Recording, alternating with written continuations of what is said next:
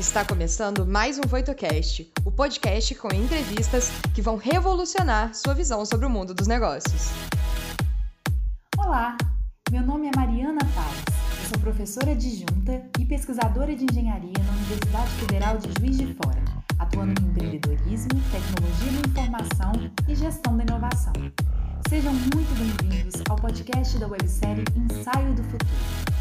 Aqui vamos trazer convidados super especiais para discutir tendências de inovação, transformação digital e falar sobre as tecnologias que podem impactar o seu futuro. Olá, sejam muito bem-vindos e bem-vindas.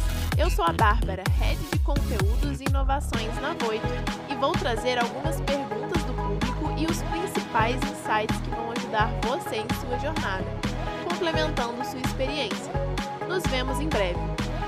Nossa convidada hoje é a Carol Freitas, a fofíssima Carol Freitas. Ela é designer de produtos, consultora de inovação, vou errar agora na hora de falar, quer ver? Biomimeticista, porque é muito difícil falar. E ela é criadora da Noir Cultura Criativa. Falei certo? Super certo. eu sabia que eu ia errar, por isso eu vou errar na hora de falar, eu vou errar. Obrigada, Carol, por ter vindo. Seja bem-vinda ao nosso programa. Te agradeço, Mariana. Muito obrigada. Muito grata pelo convite. É sempre um prazer poder falar é, sobre esse tema. A gente que agradece. Carol, eu estava falando com você, né, que eu conheço muito pouco da sua área. Pesquisei, né, para não passar muita vergonha, né? Conheço um pouco ainda, né? E aí, lendo sobre, vendo sobre, me chamou a atenção que, apesar de ser uma ciência, assim, relativamente nova, ela guarda relação com outros assuntos relacionados ao design, né? Então, eu vi um pouco de Gestalt, eu vi um pouco de série Fibonacci, né? Mais dedicados à parte de design do que à ciência e tecnologia em si. Né? Então, eu acho que para iniciar o nosso bate-papo, ia ser interessante, sendo um tema novo, a gente falar sobre o que, que é biomimética, né? E o que, que ela traz de novo nesses assuntos, né? É, diante desses assuntos.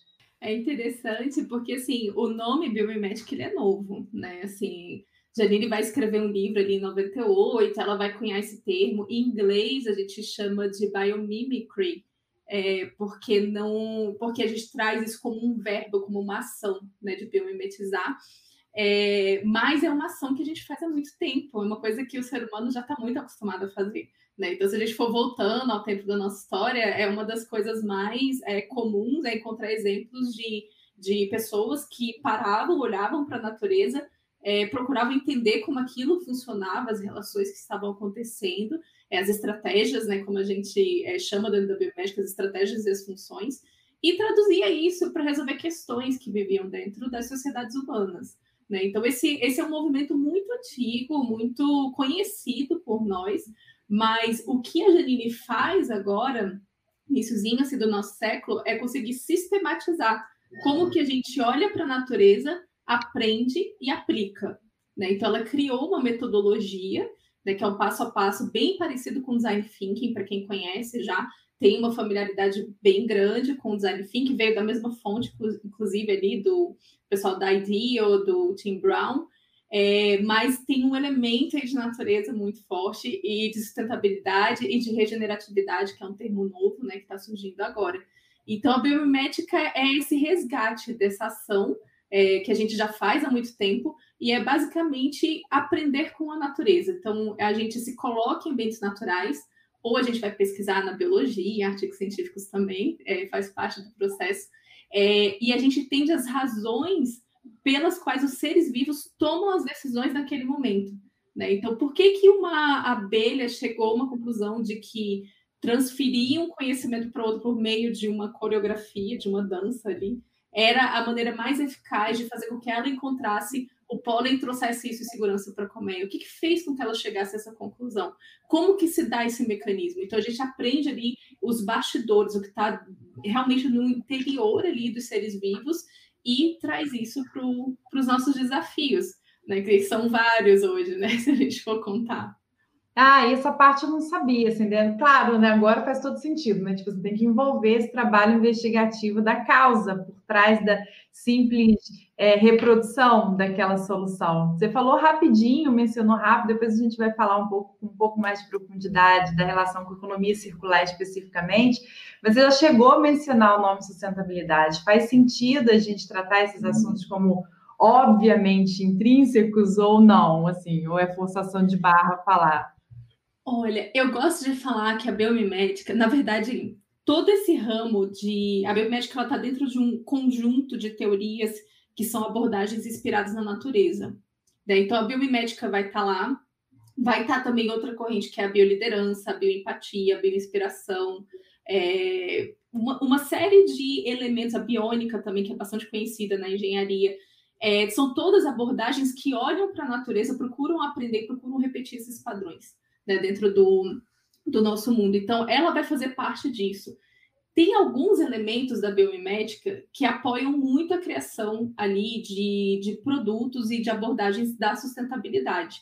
Né? Quando a gente olha ali para o contexto da sustentabilidade, de trabalhar aquela é, a, a, tríplice, o tríplice encontro ali de planeta, é, pessoas e também de ter rentabilidade financeira, mas a biomimética ela também dá um passo em direção ao novo conceito que tem surgido e ganhado força hoje, que é o da regeneratividade, ou do design regenerativo, ou da cultura regenerativa.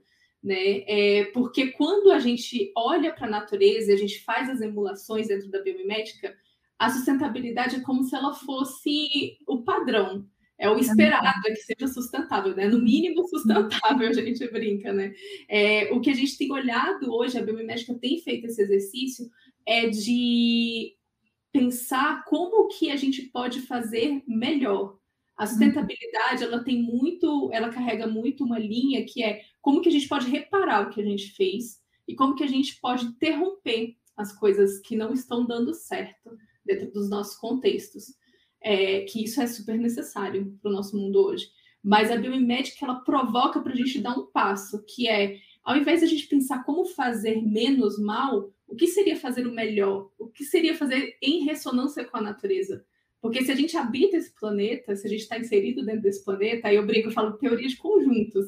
Né? Se você está dentro de um conjunto maior, você responde ao conjunto maior, que consequentemente responde a um conjunto maior também.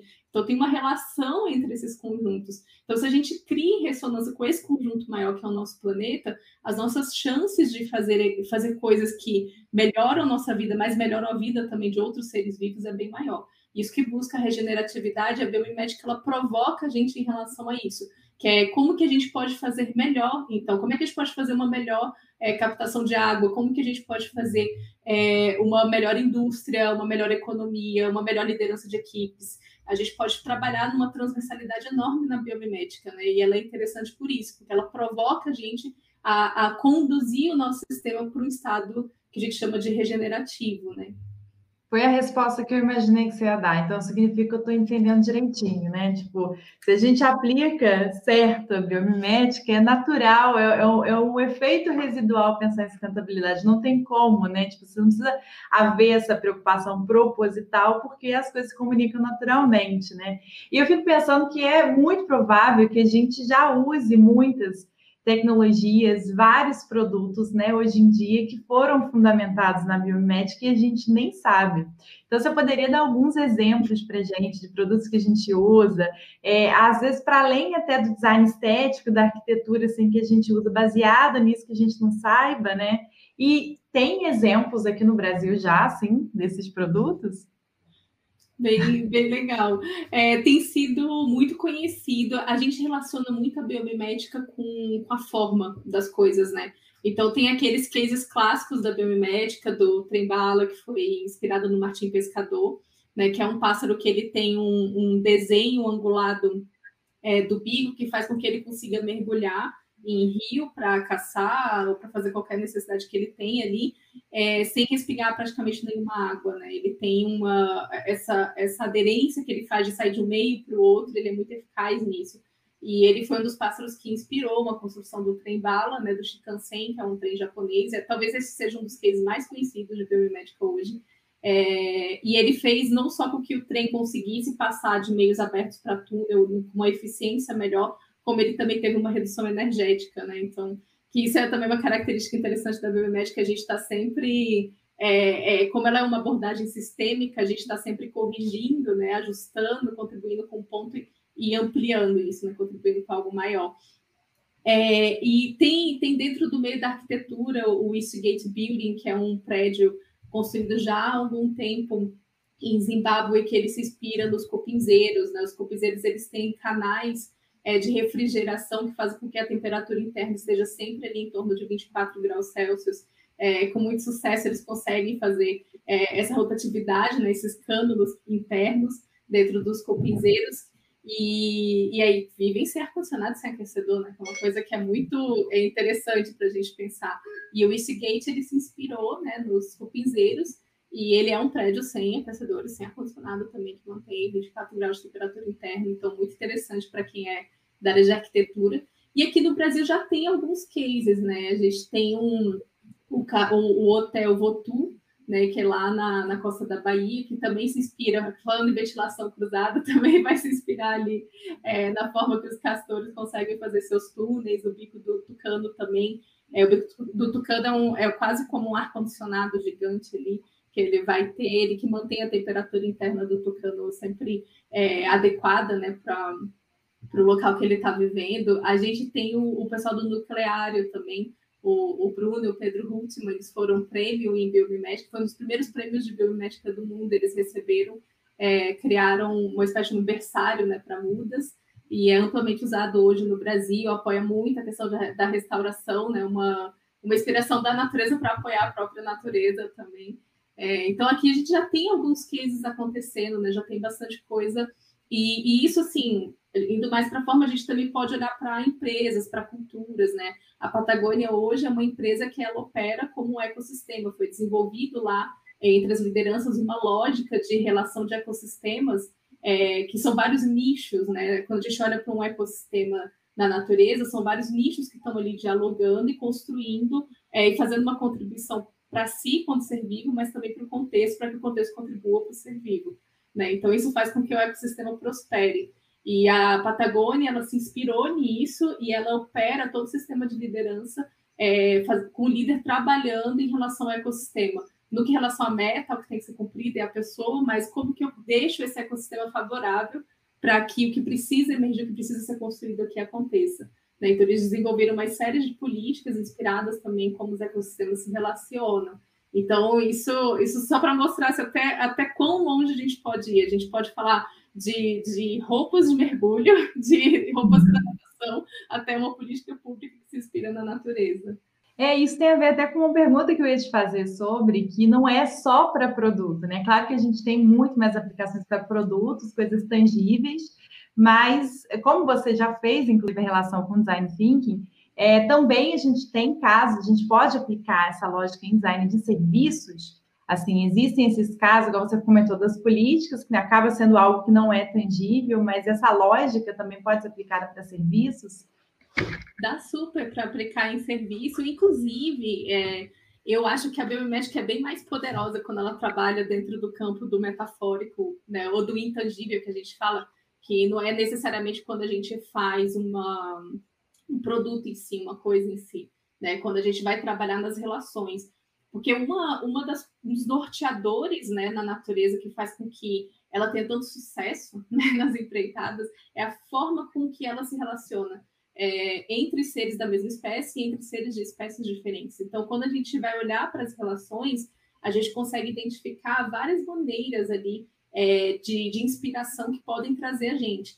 O design de serviço é interessante, e aí é, é o design é a minha formação, né? Eu, eu costumo falar assim, eu primeiro me apaixonei pelo ser humano estudei design, por isso que eu fiz design, porque eu ficava é, impressionada com a capacidade humana de gerar, de criar coisas, isso sempre me encantou. E aí, isso me levou para o design. E no design eu percebi que, que a nossa criatividade ela tem uma limitação hoje, porque ela olha muito para necessidades na época, né, muito financeiras. Hoje a gente já está transitando, já está tirando isso as tomadas de decisão eram feitas sobre o que dava mais lucro, o que dava mais rentabilidade.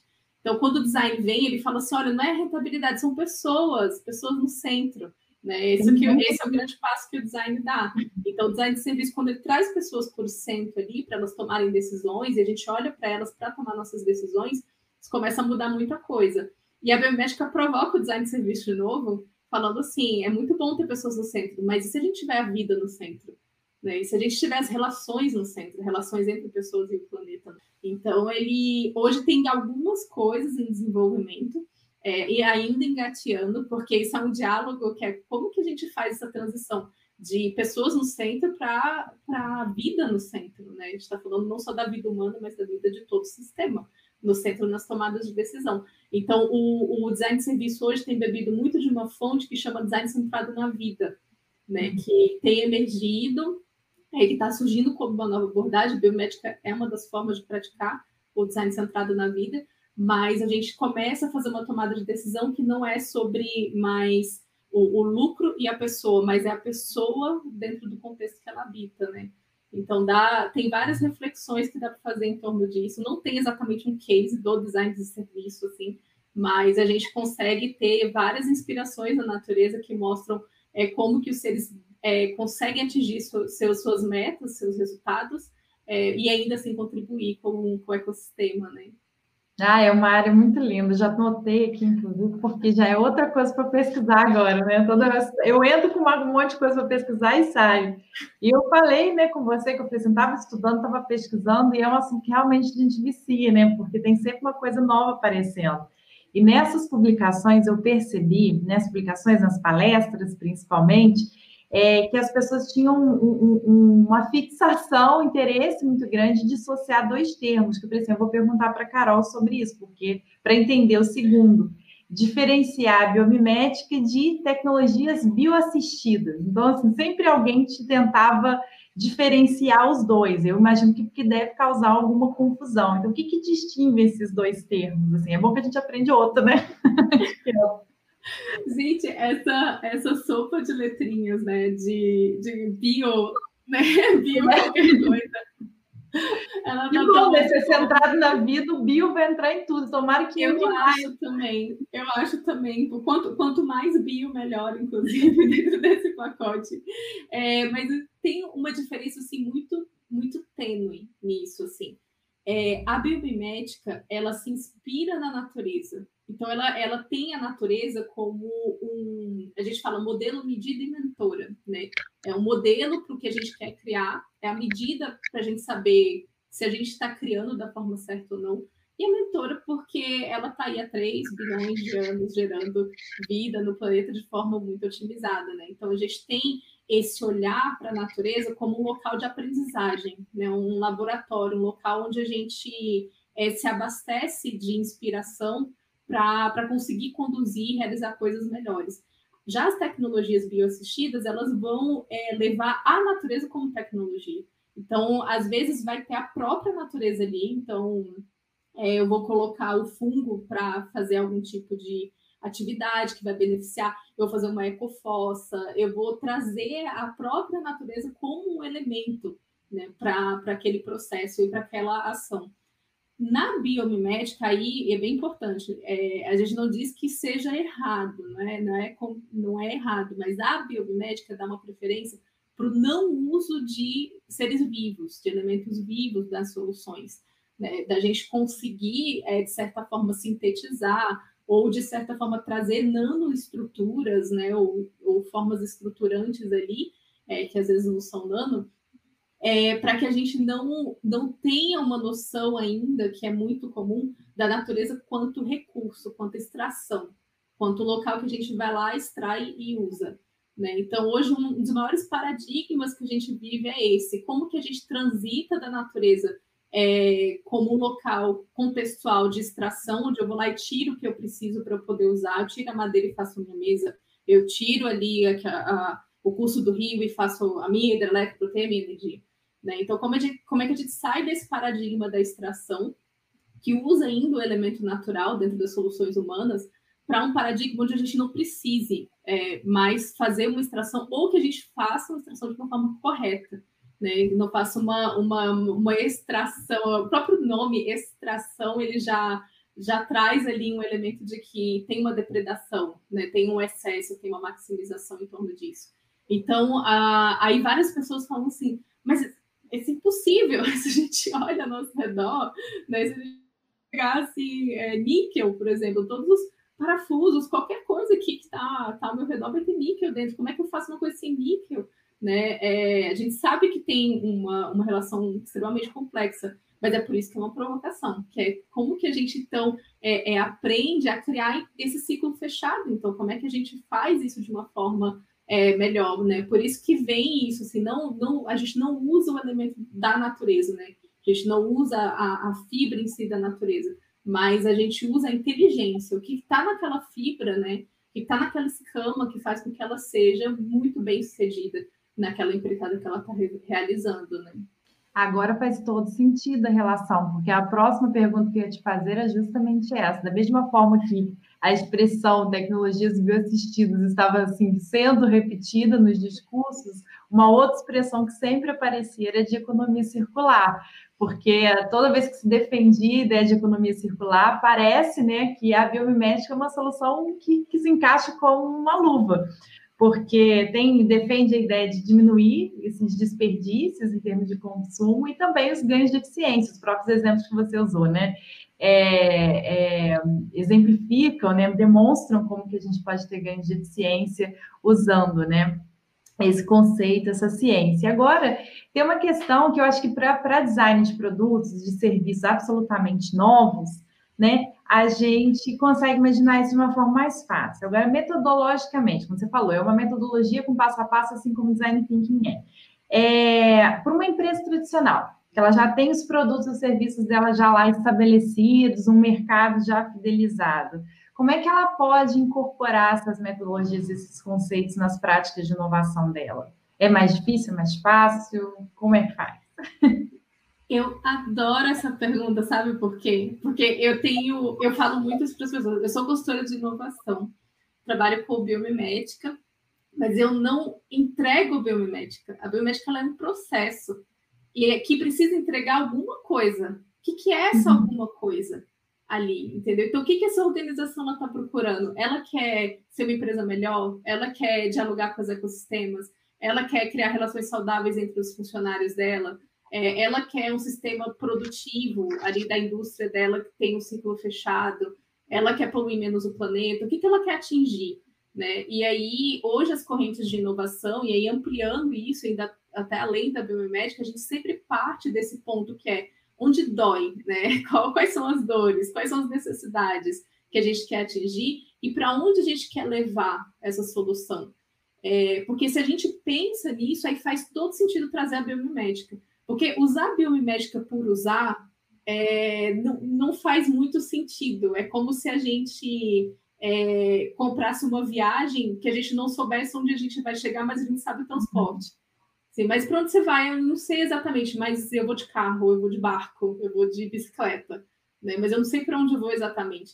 Então, o, o paradigma hoje da inovação é a gente entender onde a gente quer chegar. E aí a biomimética ela é o caminho para a gente conseguir. Quando a organização ela foca nisso, e aí, claro, né, se quer ter biomimética dentro do cardápio, vai focar em quê? Vai focar em um mundo mais sustentável, em um mundo regenerativo, em um mundo onde as nossas ações não interfiram dentro do meio ambiente, onde a gente consiga fazer parte, onde os funcionários internamente consigam desenvolver relações saudáveis. A saúde é um excelente KPI quando a gente está falando de inovação é inspirada na natureza. Quanto mais saudável for o ambiente, as relações humanas e as pessoas, isso é um indício que tem uma preocupação com cuidado e não com resultado, que é também uma mudança que a gente está procurando hoje nas organizações.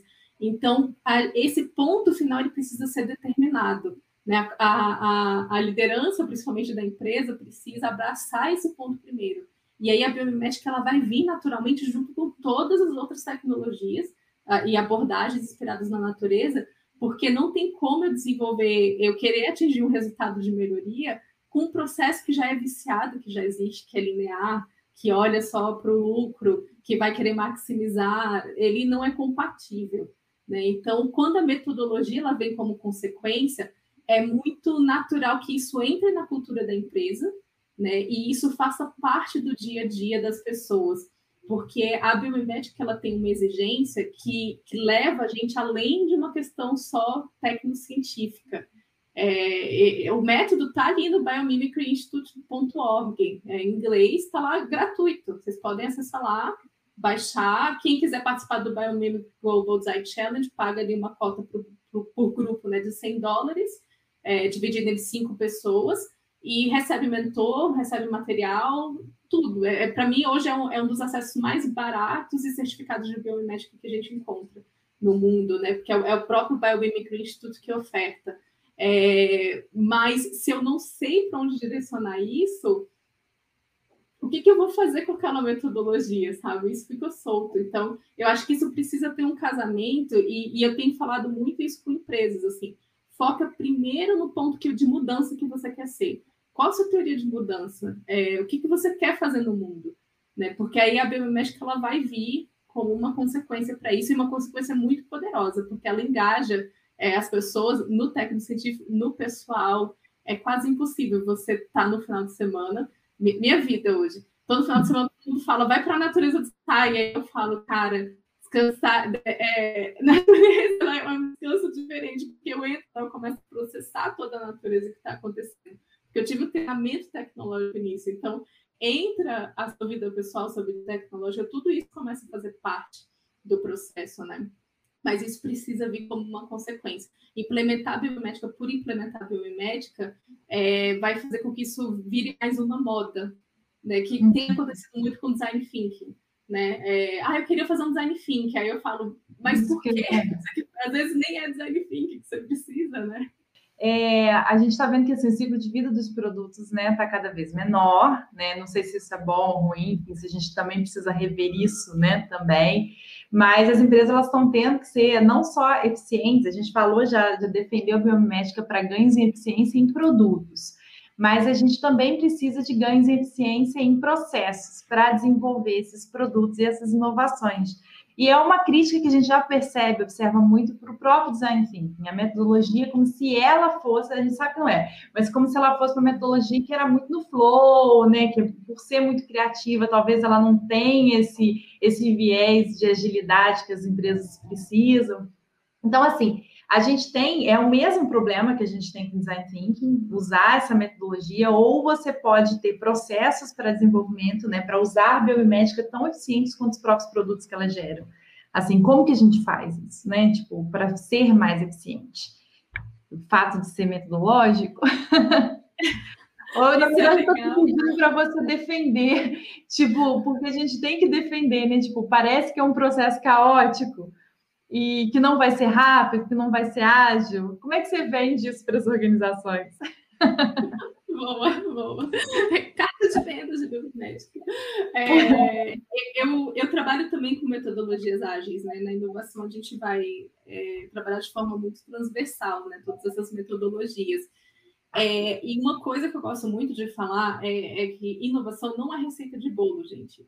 Inovar não é pegar uma metodologia e rodar, não é preencher um canvas, é, não é rodar uma sessão de, de design thinking. Todas essas ferramentas colaborativas, elas têm o seu lugar e seu tempo para acontecer.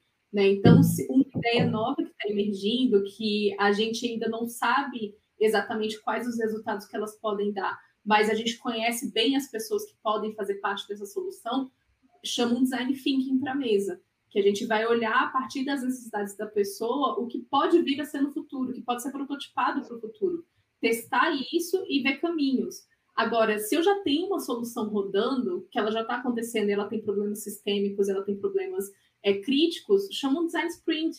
Ele é feito para situações desse dentro desse elemento. E o ágil, Carol, o ágil está lá na frente, o produto já está desenvolvido, ele está em melhoria contínua, ele precisa ter uma, uma adequação ali de dia a dia, mas eu já conheço a minha solução bem. Então, eu chamo ali um Scrum, eu chamo uma metodologia ágil. Então, as metodologias, elas são como ingredientes de uma receita que a gente está fazendo. Então, a cada ponto dessa receita ou dessa jornada, a gente não pode se fixar dentro da metodologia.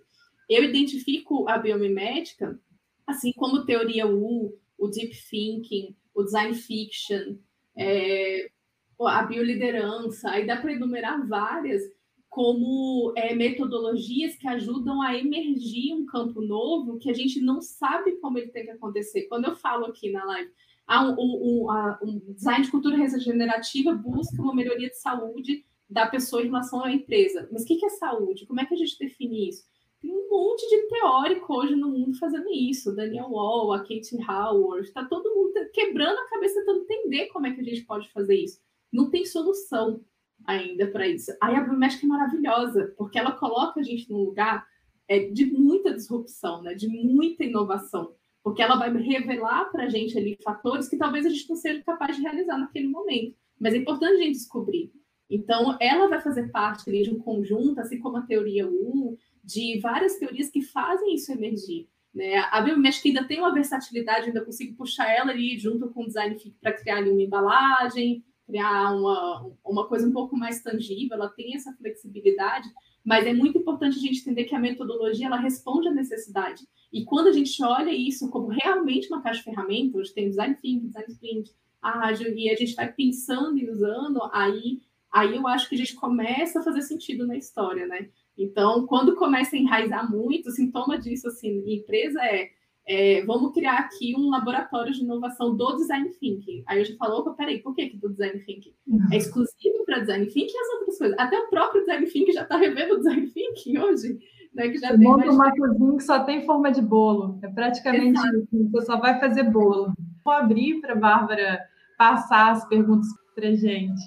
Ó, oh, excelente, Mariana. Carol, Há aplicações da biomimética no dia a dia que podemos levar para a vida pessoal? Além disso, é possível aplicá-la sem ser um especialista? Ótima pergunta. Tem várias que dá para levar para a vida pessoal. A biomimética ela exige um tripé para aplicação. É, eu estou falando muito aqui biomimicry thinking, biomimicry thinking, a metodologia tal. Esse é o último tripé, que é o tripé da emulação. Só que antes de emular, a gente tem uma segunda etapa que a gente chama de reconexão, então, são exercícios é, que dá para fazer diariamente, é, de, de você se reconectar com as frequências naturais, né, com o tempo da natureza, com os ciclos, com os seres vivos, com o que está acontecendo, e ativar os nossos sentidos para isso. Né? Porque os nossos sentidos hoje são muito bloqueados, muito treinados para esse ambiente que a gente está aqui agora, tecnológico, físico, humano, altamente humanizado. Então a gente entra numa trilha e a gente não consegue nem distinguir uma árvore da outra. A gente só fala verde, planta, né? Planta, chão, bicho, né? Tem no máximo três categorias ali. Então esses exercícios ativam os nossos sentidos, a nossa curiosidade, a nossa relação. Então, e eles são fundamentais na prática da biomimética. E a gente tem o ethos, que é adotar a, a natureza com a vida no centro como uma filosofia de vida. Né? E aí dá para fazer várias daquelas conversas em volta da fogueira, sobre as ancestralidades, sobre o papel do ser humano, sobre como que a natureza chegou ao ponto que ela chegou hoje. Então, é, isso faz total parte da nossa vida pessoal. E tem vários exercícios que a gente faz é, diariamente também para fazer parte disso, né? Que são bem importantes. É praticamente impossível assim, você conseguir emular a natureza mesmo, porque às vezes a gente tem uma tendência de emular o que a gente quer que a natureza seja, e não o que é, a natureza realmente é. é e quando está desconectada, a chance disso acontecer é maior. Né? Então, é importante esse elemento assim, de reconexão e da gente poder estar tá observando, e isso é total na, na, na vida pessoal. E, e, sobre ser especialista, é, eu, a, a, relação que eu faço da biomédica é como design hoje. Você não precisa ser formado em design para fazer design, porque isso é uma habilidade humana. A gente nasceu, a gente é criativo, a gente nasceu criativo. A gente não pode delegar isso para um grupo humano que formou em design de produto na universidade ali, é, que eles sejam os criativos agora. Isso, isso é uma capacidade humana. Olhar para a natureza é uma capacidade humana também. Então, qualquer pessoa pode fazer biomimética. Claro, uma, quando uma pessoa se especializa, é, aí eu brinco, aí ela tem a obrigação de fazer certo, ela tem a obrigação de entregar esse resultado o tempo inteiro, que é o que os designers são hoje. Né? Eles têm a obrigação de entregar um resultado bom e centrado no ser humano, porque ele ele assinou o diploma dele lá falando assim, esse é meu compromisso social, é para isso que eu me formei. Né? Então, é muito mais um compromisso ético, social, do que uma, uma questão de, de certificação. É, o biomimicry, ele é muito aberto em relação a isso. Né? Então, você pode ter um mestrado, você pode ter uma certificação, você pode assistir vários cursos livres e também implementar, tudo depende do quanto você quer aprofundar né, sobre isso. Então, não, não existe hoje um impedimento né, de que você possa aplicar a biomédica sem ter é, essa, esse selo, né? Porque é uma atividade muito humana. Perfeito, era isso que eu ia perguntar, inclusive, já respondeu a minha pergunta. Eu posso ser também miomimeticista?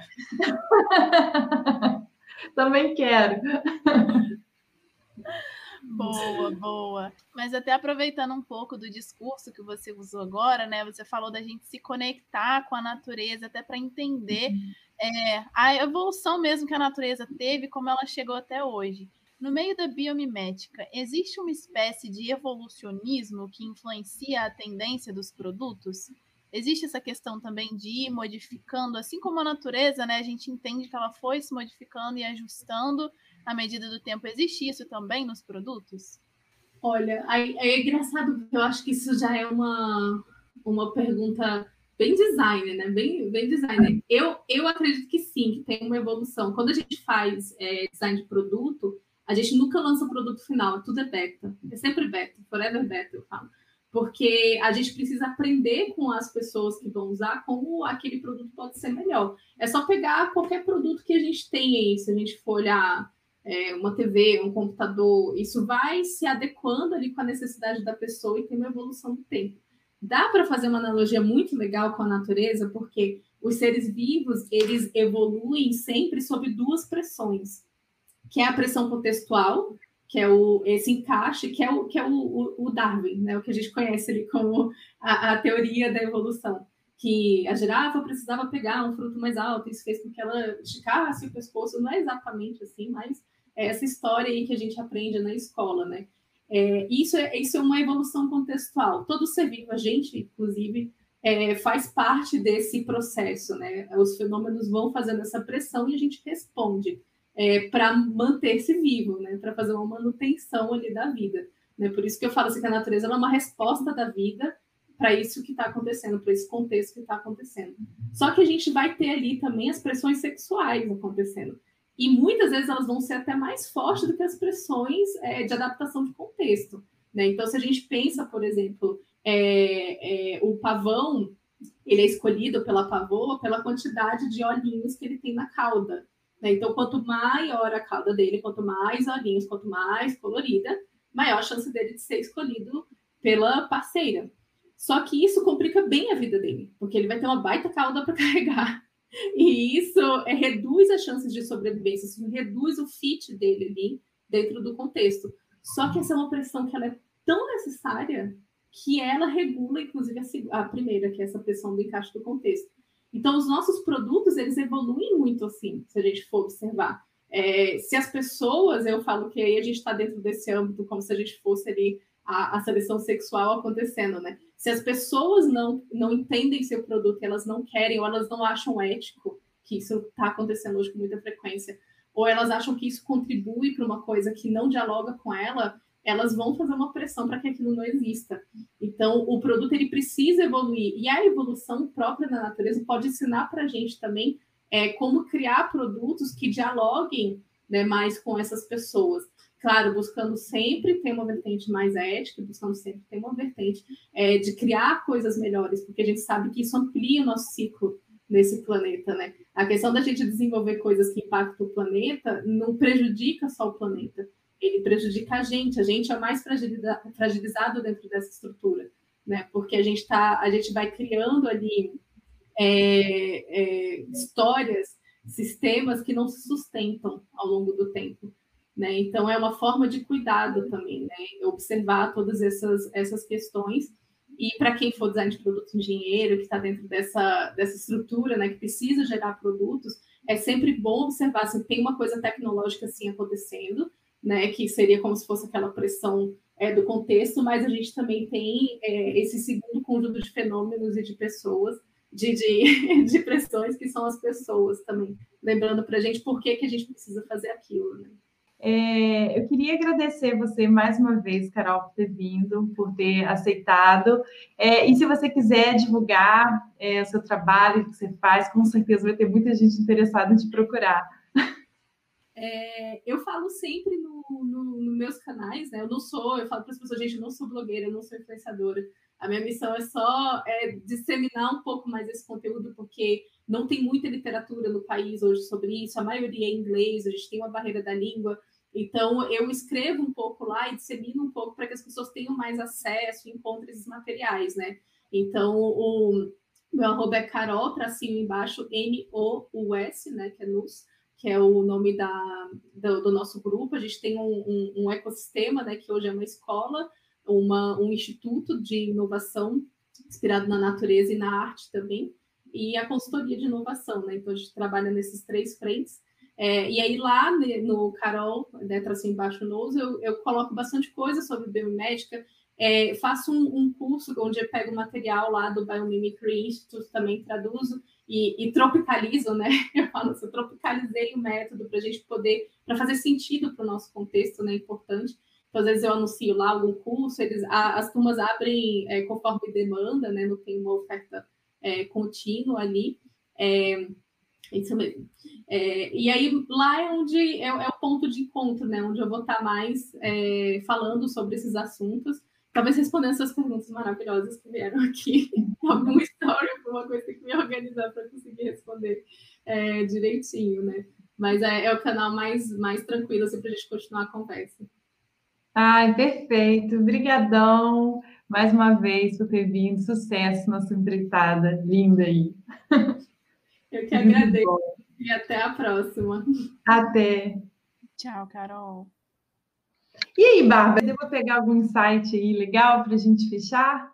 Nossa, algum, a gente tem inúmeros aqui, mas como nosso tempo é curto, né, a gente vai trazer aqui alguns bem pincelados para vocês, que são os principais em primeiro lugar, né, que todo mundo consegue aplicar a biomimética, né? Claro, em suas devidas proporções, mas sempre é possível a gente parar um pouco para se conectar mais com a natureza, e, esse eu acho que é, é a principal o principal aprendizado, né? Porque a gente vem disso, a gente surgiu disso, então a gente realmente ter essa conexão é essencial, não só para as coisas que a gente vai construir, mas também para nós mesmos como seres humanos, né? A forma como a gente pode se identificar mais com essa natureza.